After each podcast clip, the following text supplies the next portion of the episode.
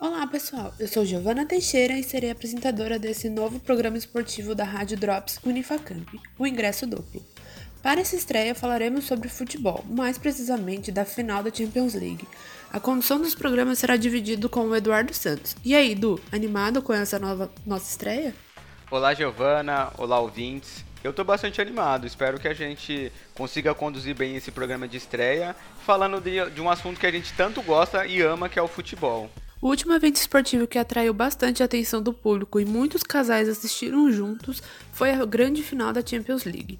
Nós preparamos um resumo sobre o caminho dos times finalistas Paris Saint-Germain e Bayern de Munique, e além disso, vamos comentar como assistimos esse jogão. Começamos com a trajetória do time francês liderado pelo camisa 10 Neymar. Antes da competição começar em 2019, poucos tiveram a coragem de dizer que este seria o ano do Paris já que o retrospecto testemunhava contra o clube. Mas Neymar e companhia se mostraram obstinados a mudar essa história e conduziram o time à primeira decisão continental de sua história. O sorteio tratou de colocar a sensação da competição, Atalanta, como adversário do PSG. Em um jogo equilibrado, o PSG ficou atrás no placar até os 45 minutos do segundo tempo, quando Neymar deu assistência para Marquinhos empatar. No minuto seguinte, Neymar criou a jogada, Mbappé cruzou e Choupo-Moting marcou o gol da virada histórica do time francês, que venceu por 2 a 1. Essa classificação heróica nas quartas e os retornos de Mbappé e Di Maria fizeram com que o PSG tivesse a sua melhor atuação na competição na semifinal contra o RB Leipzig. Uma goleada de 3 a 0 garantiu a vaga da final para o time parisiense. Mas e aí, Gi?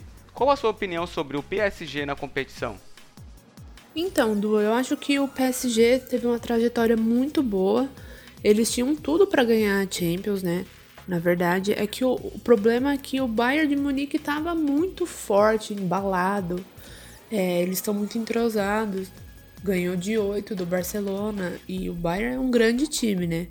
Então, eu acho que foi mais não foi incompetência do PSG, mas foi pelo esquema tático do Bayern que foi muito bom.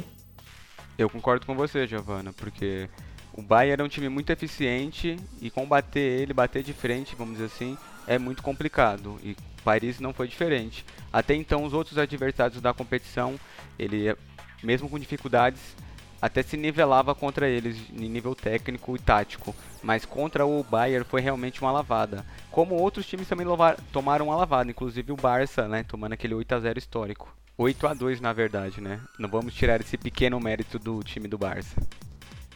Já do outro lado, a equipe alemã consolidou uma campanha impecável durante a competição. O Bayern de Munique chegou na final da Champions League com uma campanha de dar inveja, e a equipe passou literalmente por cima de todos os seus adversários. Agora falando um pouquinho da fase de grupos do Bayern, ele foi imbatível. Foram 6 jogos e 6 vitórias, 24 gols marcados e apenas 5 sofridos. No mata-mata, antes da pandemia, ele passou por cima do Chelsea com 7 a 1 no agregado.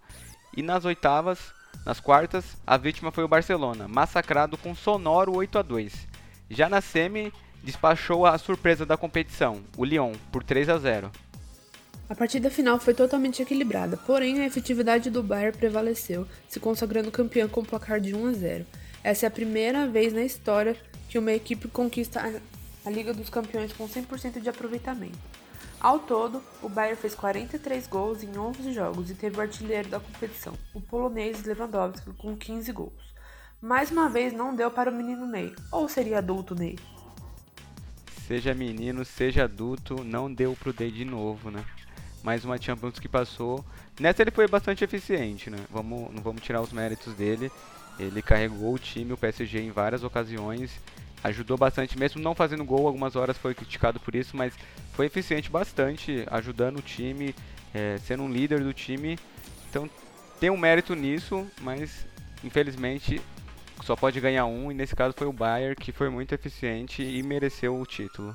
Tenho certeza que os alemães estão comemorando muito, mas também já se preparando para a próxima edição que já está para começar, dessa maior competição de clubes do mundo, né? Mas e aí, o que, que você acha que essa edição especial, devido à pandemia aí, vai mudar da Champions daqui para frente? É, eu acho que essa, essa edição da Champions League foi realmente especial porque é, a Champions League tem uma magia muito, muito grande com a sua torcida. E não tivemos torcida dessa vez. E é, é muito triste ver um, um, um, estádio tão bonito como os estádios da Europa sem torcida, mas eu acredito que agora é, os times vão começar a dar mais valor à sua torcida, sabe? Então eu acho que foi uma coisa até que boa. Nossa, gostei bastante do seu argumento, Gi. Não tinha parado para pensar ainda nessa questão de torcida, porque realmente é uma outra realidade para os jogadores, para o clube, é, de maneira geral, até para a imprensa de cobrir esses grandes eventos, como a Champions, a final da Champions com estádio vazio, algo que a gente nunca pensou que aconteceria. É, é um negócio, é um, um cada vez mais está crescendo mais os estádios mais cheios, mais é uma festa, mais é um evento conhecido, a gente sabe disso. Mas essa, esse período aí de quarentena não foi à toa, né? Foi por um, vamos dizer, um bom motivo, porque infelizmente é, é a gente está vivendo esse, esse, período de quarentena, muitas pessoas estão, infelizmente, já perderam a vida. A gente também não pode ficar só pensando no futebol como algo que não, encaixotado, que não pode mudar. Tudo mudou na nossa vida, o futebol também precisa mudar e a Champions não vai ser diferente. Eu acho que essa temporada atípica aí serviu para pro, os clubes e as organizações estarem repensando de maneira geral o futebol e as grandes competições aí. Bom, é isso aí, galera. O ingresso duplo fica por aqui. Foi ótimo gravar esse episódio piloto. E fique ligado que ainda virá muito mais. Até a próxima. Tchau, tchau. É isso aí. Agradeço você, Giovana, pela condução do programa aí juntamente com a gente. Agradeço também todo mundo que ouviu o programa, espero que tenham gostado da nossa estreia. Desculpem por qualquer coisa aí, por qualquer erro. Mas a gente fica por aqui, mas fiquem ligados para os próximos programas do Ingresso Duplo, que ainda a gente vai falar de muitas mais coisas. Até a próxima. Falou!